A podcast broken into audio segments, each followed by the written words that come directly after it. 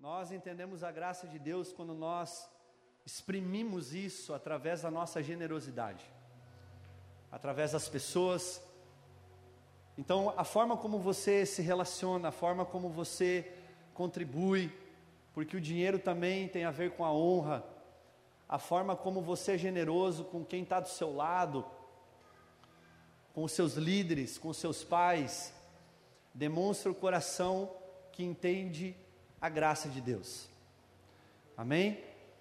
Então, seja generoso. Não, problema, não, não vejo problema de você ter dinheiro, ficar rico, desde que isso não roube o lugar de Deus no seu coração. Então, o problema não é o crente ter dinheiro, é o dinheiro ter o crente. E o seu coração está no lugar errado, aonde a traça e a ferrugem corrói, aonde o ladrão pode roubar, pode minar. Então que o seu coração esteja no Senhor. A Bíblia fala que aonde está o nosso tesouro está o nosso coração. Amém? Que o nosso coração esteja nele, não esteja nas riquezas. Sabemos que a raiz de todos os males é o amor ao dinheiro. Veja bem, o amor ao dinheiro. Não é o dinheiro, é o amor ao dinheiro. Então esse é o grande problema. Então, estenda a mão para cá, quero orar com você. Senhor, te agradecemos, te glorificamos. Muito obrigado, Pai, por cada semente lançada diante do teu altar. Sabemos que isso o Senhor vai multiplicar, porque aquilo que plantamos, colhemos.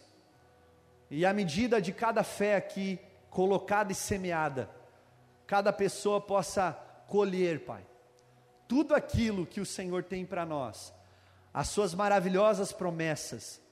Por isso nós abençoamos cada oferta, nós abençoamos, Pai, cada semente aqui lançada nessa terra boa, e que isso possa produzir frutos duradouros, frutos que permaneçam.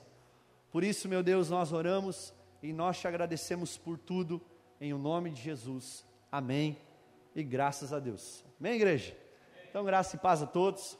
Quero que você abra comigo a sua Bíblia em Mateus capítulo 9.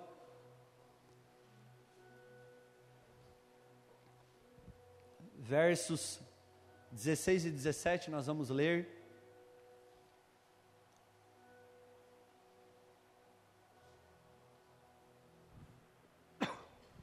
Mateus capítulo 9, verso 16 e 17.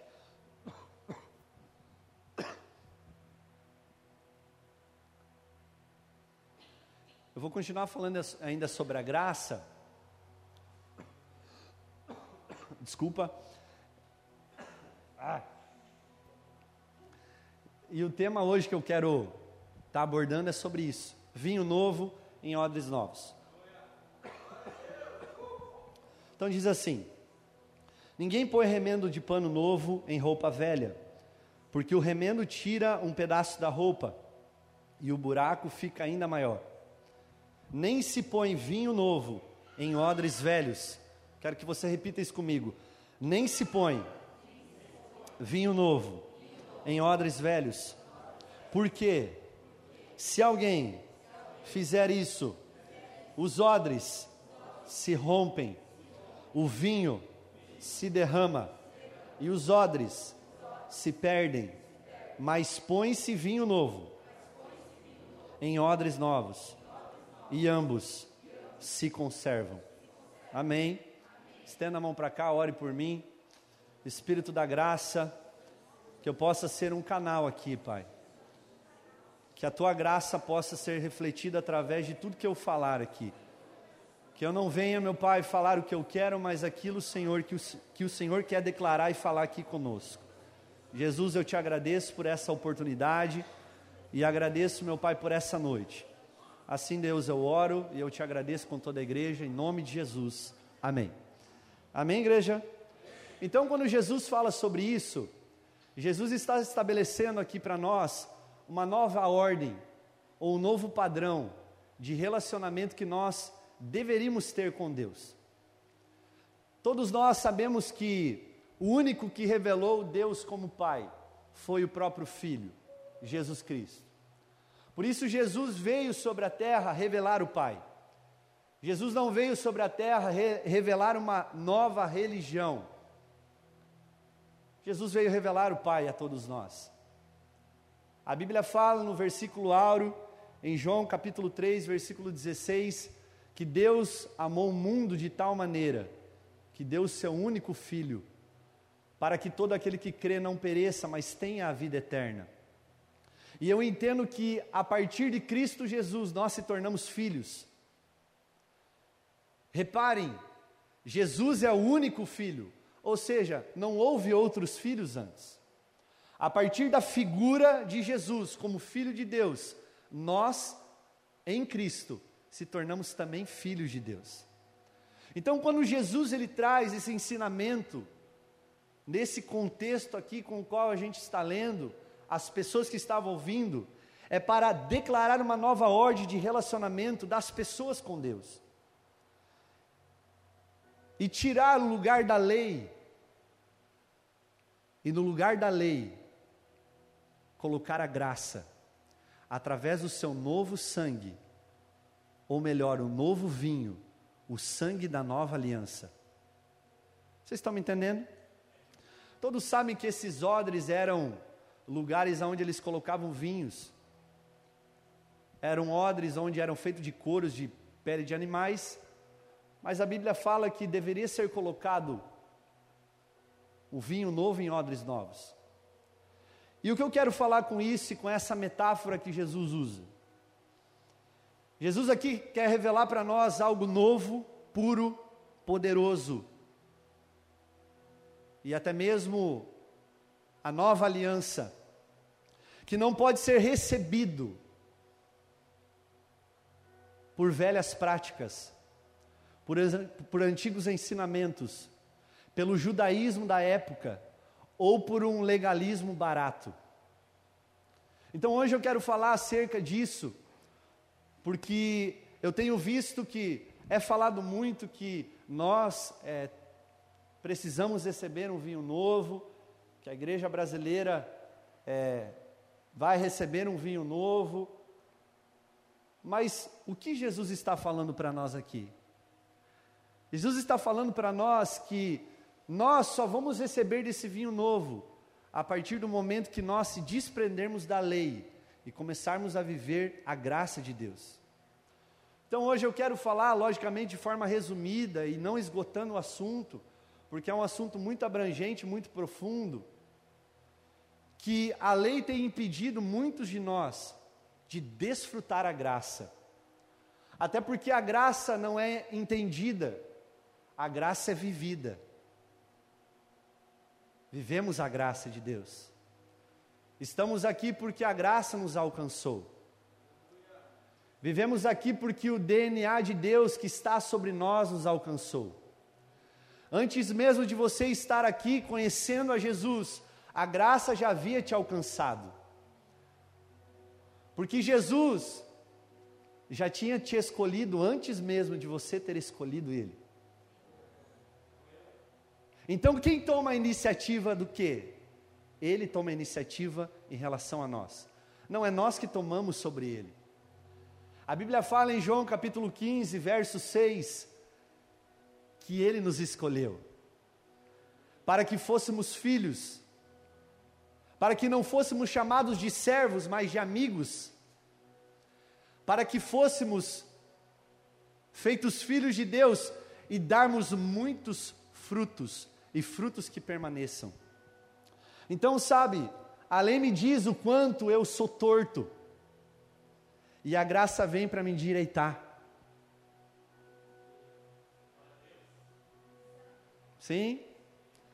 E sabe, eu cresci na igreja, não na igreja evangélica, mas na igreja católica, e eu sempre ouvia falar dentro da lei dos dez mandamentos. Quem aqui já ouviu falar muito disso? Então a Bíblia fala em Êxodo 20 sobre os dez mandamentos. Esses mandamentos que o próprio Deus deu a Moisés no Monte Sinai. Todos nós sabemos do decálogo, dos dez mandamentos dados por Deus. Mas eu confesso, que muitos deles eu já havia quebrado ainda quando eu estava na igreja. Quando os dez mandamentos falavam, né, não cobiçarás. Tá lá, tava lá o mano cobiçando aquele bolo maravilhoso da dona Mari em cima da mesa. Ali, aleluia. Quando os dez mandamentos falavam, não furtarás. Eu estava lá roubando o salgadinho do meu amigo na escola. Ou roubando a Coca-Cola para eu tomar mais e ele menos. Não, deixa que eu compro. Aí eu ia lá, comprava, tomava metade da coca, roubava do meu amigo, porque o meu amigo tinha pagado a coca, eu estava roubando dele. Ia lá depois e falava, putz, caiu no chão. Eu violava mais o mandamento, não mentirás. Então a gente cresceu assim, sim? Mentindo, cobiçando, o que mais? Furtando, dando falso testemunho ao nosso próximo. O que mais aqui? Matando, não às vezes matando de assassinar, mas matando às vezes com palavras pessoas, ferindo pessoas, amém? Idolatrando, colocando eu próprio na frente de tudo, destronando Deus e colocando eu próprio no lugar, porque isso é idolatria. Não era só adoração a imagens, amém? E cara, eu fui quebrando muita coisa. E a lei ela vem e muitos infelizmente ainda não compreendem, eu não compreendia isso, para revelar o nosso pecado. Mas a pergunta que eu faço, a lei, falando agora da lei, é o problema em torno disso? Sim ou não? O que, que você acha? A lei é o problema? Para essas pessoas era o problema? Não. A Bíblia fala em Romanos 7,12, não precisa abrir, mas só escute, que a lei é santa, justa e boa. O problema então não era a lei, o problema era eu. Então a lei é útil para que a graça seja entendida. Eu quero que você repita isso. A lei veio para apontar para a graça. Alguns falam que a graça veio depois da lei. Não, a lei já existia para todo sempre. Por que, pastor mano? Porque a graça de Deus não é um assunto peculiar ou apêndice da Bíblia. A graça é o próprio DNA e essência de Deus. Então, como eu vou descrever a graça de Deus em palavras? Eu não consigo, porque Deus não pode ser descrito. Aleluia. Então, é um Deus perfeito, que se colocou se encarnando, vindo até a terra e revelando Ele para nós. Então a lei não é o problema, mas o espantoso é achar que, por eu guardar os dez mandamentos e tantos outros que a Bíblia fala, eu irei ainda para o céu. Então eu quero que você entenda que o céu não são para as pessoas boas, como eu e você. O céu não são para os religiosos. Espero que nós não sejamos. O céu não são feitos de pessoas perfeitas, porque senão nem eu nem você iríamos para lá. O céu é feito de pessoas que foram perdoadas pela graça. E quem é a graça, pastor? É o próprio Jesus que veio sobre nós. Então, o pecado que eu não poderia pagar, ele pagou em seu lugar.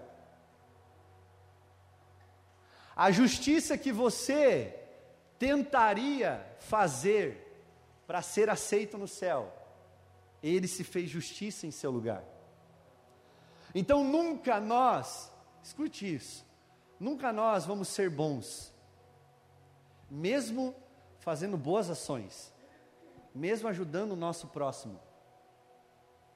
Por quê, pastor? Porque tudo é sobre Ele. Então, quando eu entendo que eu estou nele, na graça, porque é mediante a graça que nós somos salvos, mediante a Cristo Jesus através da fé, e isso não vem de vós, não vem de eu e você, não vem de obras, para que ninguém se glorie.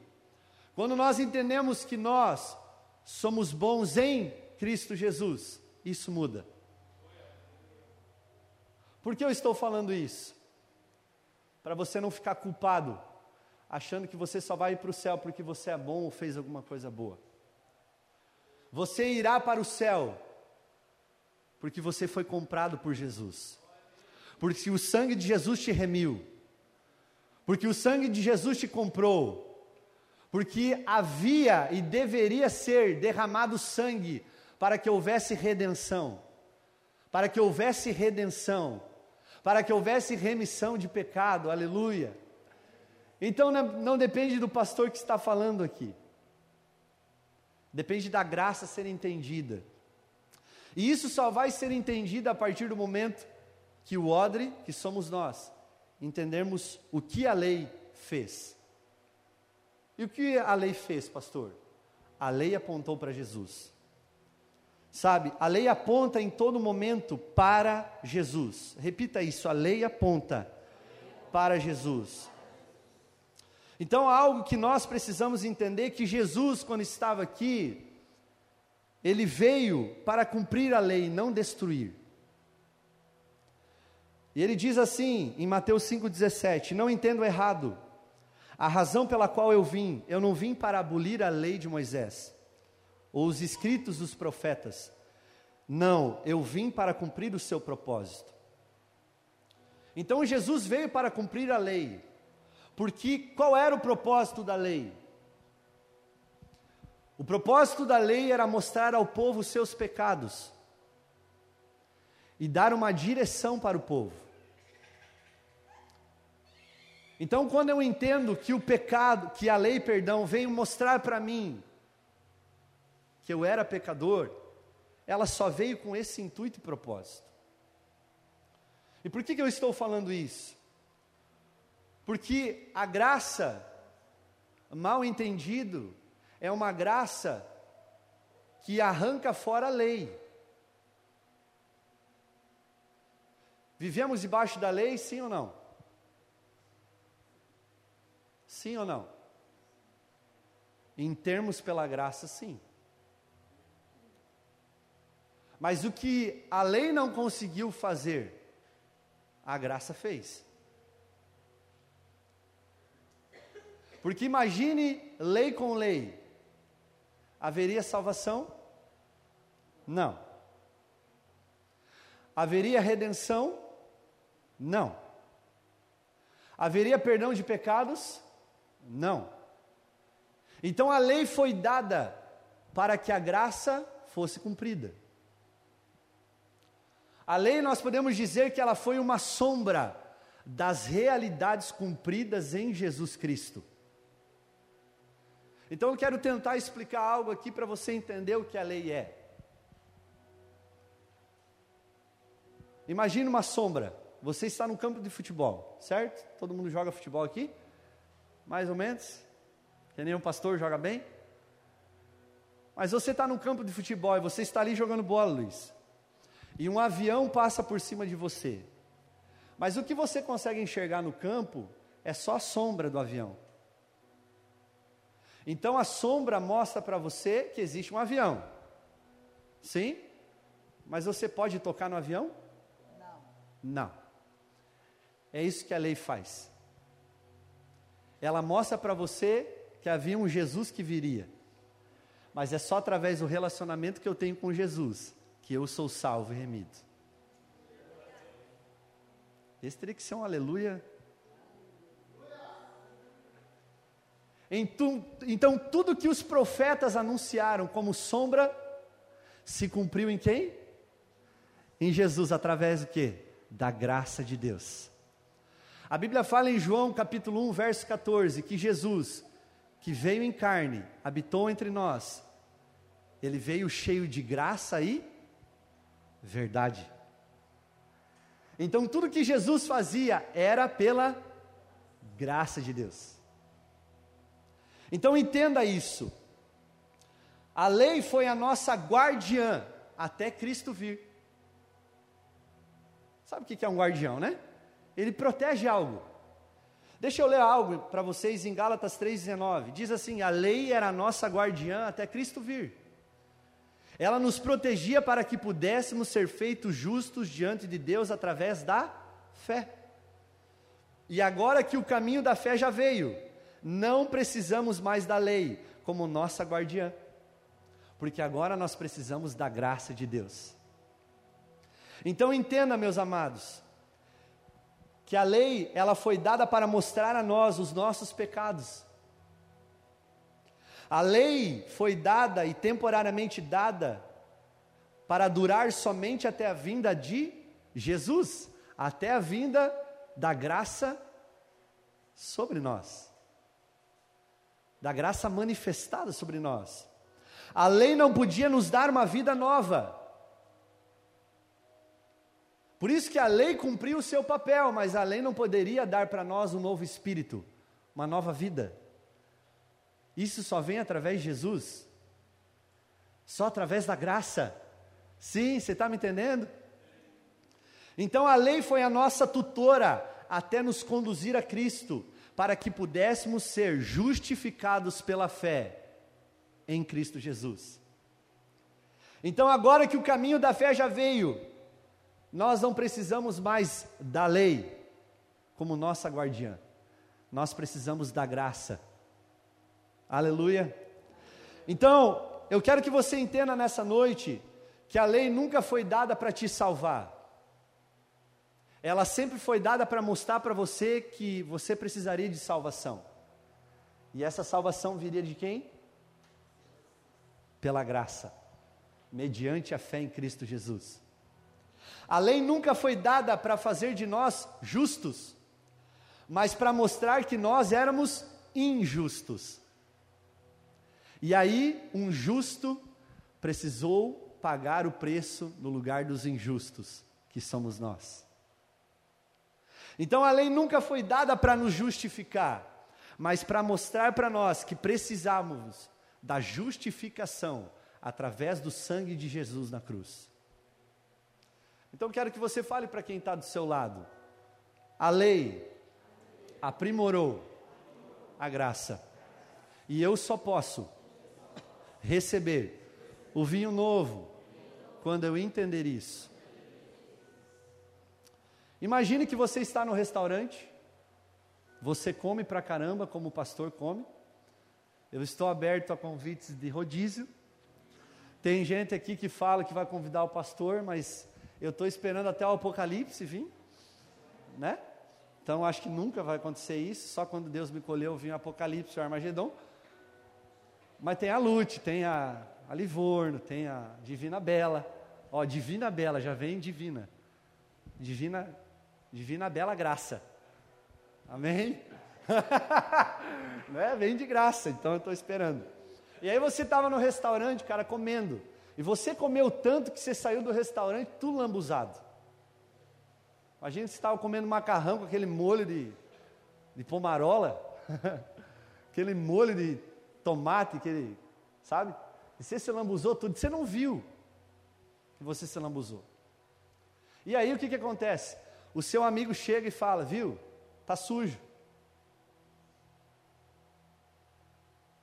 Ou melhor, vamos melhorar.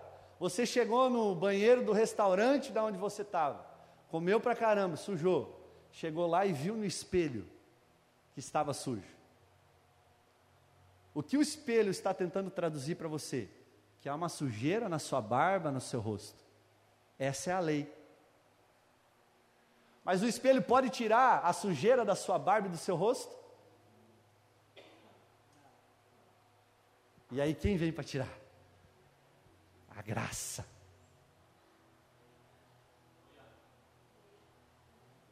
Mas eu não posso tirar, eu sou teu amigo.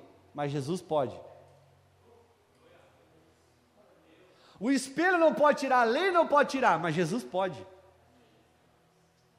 Se você deixar, ele tira. Então eu quero que você entenda isso, sabe? Porque a lei por si só ela é boa, mas ela revelou em nós algo que não era bom, a nossa natureza pecaminosa. Todos aqui viemos de uma descendência pecaminosa, sim? Quem crê que veio de Adão e Eva? Você veio de Adão e Eva não? Alguns levantaram a mão. Sim, foi o primeiro casal. Então eles só reproduziram aquilo que eles eram em natureza e essência. E todos nós sabemos que depois da queda ele reproduziu a, pe, a parte pecaminosa do homem e no homem. Mas houve um homem vindo e provindo do Espírito Santo, chamado Emanuel, o Cordeiro que tira o pecado do mundo, o Cordeiro Pascal, a graça encarnada sobre a terra, provinda do poder do Espírito Santo, cabeça de uma nova raça, cheio de glória, poder e unção do Espírito Santo. Natureza santa, justa, perdoada, justificada, reconciliada com Deus. E aí ela se apresenta para nós. E aí ela fala para nós: Eu te escolhi, não foi você que me escolheu. Então você entende a profundidade disso? Então em Cristo, Jé, nós se tornamos participantes da natureza dele. E aquilo que a lei não foi capaz de fazer, Jesus veio e fez, porque existia sobre ele a graça. Então você não está aqui porque você é bom ou porque você é evangélico. Você está aqui porque Jesus te comprou porque Jesus te amou, porque Jesus te justificou, porque Jesus reconciliou você com o Pai, e que hoje você pode dobrar o seu joelho abertamente pelo novo e vivo caminho e dizer: Aba, Pai, Paizinho querido, eu te amo. Então diga para alguém: Jesus te ama. E sabe, o que nós não podemos fazer, finalizando a minha palavra, É aquilo que os Gálatas fizeram. O livro de Gálatas é muito pequeno, ele tem seis capítulos. Até eu, eu encorajo você a ler, porque é, é um livro muito tranquilo de ler. Mas ele fala muito sobre a salvação e a confiança que nós precisamos ter em Jesus e não em nós. E por que que Paulo escreve aos Gálatas? Porque a Bíblia fala que Paulo estava tendo problema com o legalismo. Eu quero que você repita isso comigo: legalismo te levará a você confiar em você próprio e não naquilo que Jesus fez. E nós temos a tendência a cair nesse erro, como legalistas. Então o que, que acontecia nessa igreja, pastor? Acontecia que era pregado Jesus, sim, mas além de Jesus, era pregado que para ter salvação deveria ter Cristo, mais guardar a lei. Deveria ter Cristo, mais a circuncisão. Deveria ter Cristo e mais alguma coisa. Deveria ter Cristo e frequentar a igreja. Deveria ter Cristo e ler a palavra. Deveria ter Cristo e jejuar. Deveria ter Cristo e orar. E por que, que eu estou falando isso? Porque quando a gente começa a fazer tudo isso, e que é bom demais, né? Vir na igreja é bom ou não? Sim. Frequentar a igreja, precisa frequentar, pastor? Com certeza. Um membro sozinho não, não é um corpo, é um membro.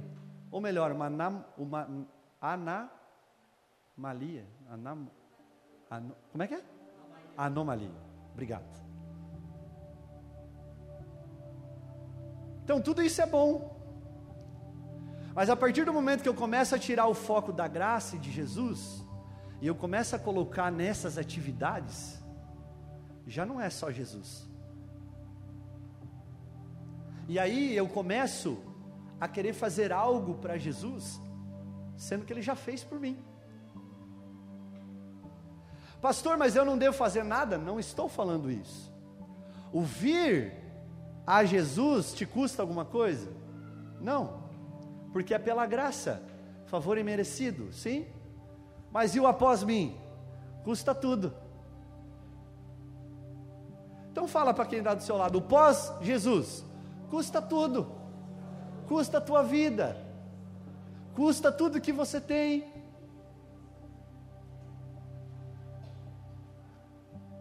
Como assim? Eu tenho que matar o meu eu todo dia.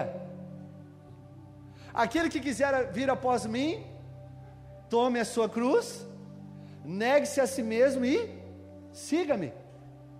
Ou seja, todo dia eu pego a cruz, vou para o Calvário, mas Jesus já foi? Foi, mas eu também vou, porque eu sigo os caminhos dele, eu sigo os passos dele. Então qual que é o nosso papel dentro da igreja? Ser um crente? Sim ou não? Também. Mas seguir Jesus. E nós seguimos Jesus quando nós entendemos a graça. E quando nós entendemos a graça, ou melhor, vivemos a graça,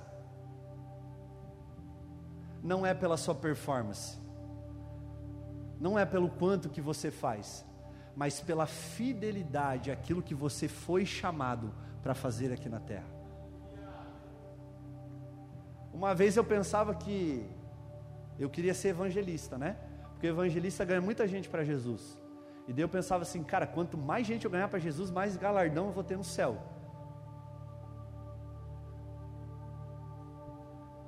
Mas Jesus demonstra que não é pela quantidade, mas é pela fidelidade ao chamado. Então, se eu for fiel àquilo que Ele chamou para eu cumprir, pimba, a graça me alcançou, eu sou salvo, e eu receberei galardão e, e recompensa por isso, amém? Então, eu quero que você pense comigo, a única nota para passar com Deus é nota 10, sim ou não? E você pode tirar 10? Por você próprio? Não. Aí Jesus vem com a sua nota 10 e ele coloca lá na sua prova e fala: Viu, eu já tirei 10 por ele. Sim? Então pare de ficar se olhando todo dia no espelho e falando: Eu sou feio, eu sou chato, eu sou isso. Às vezes você pode ser chato, como pastor, né? Tá aqui uma pessoa que eu dou aula, ela sabe que eu sou chato pra caramba. mas é porque eu sou ser humano e eu vou errar. Mas a Bíblia fala que quando eu estou em Jesus, quando a graça me alcança, tudo muda. E aí é por mim? É por causa dele. Então quero que você fique de pé.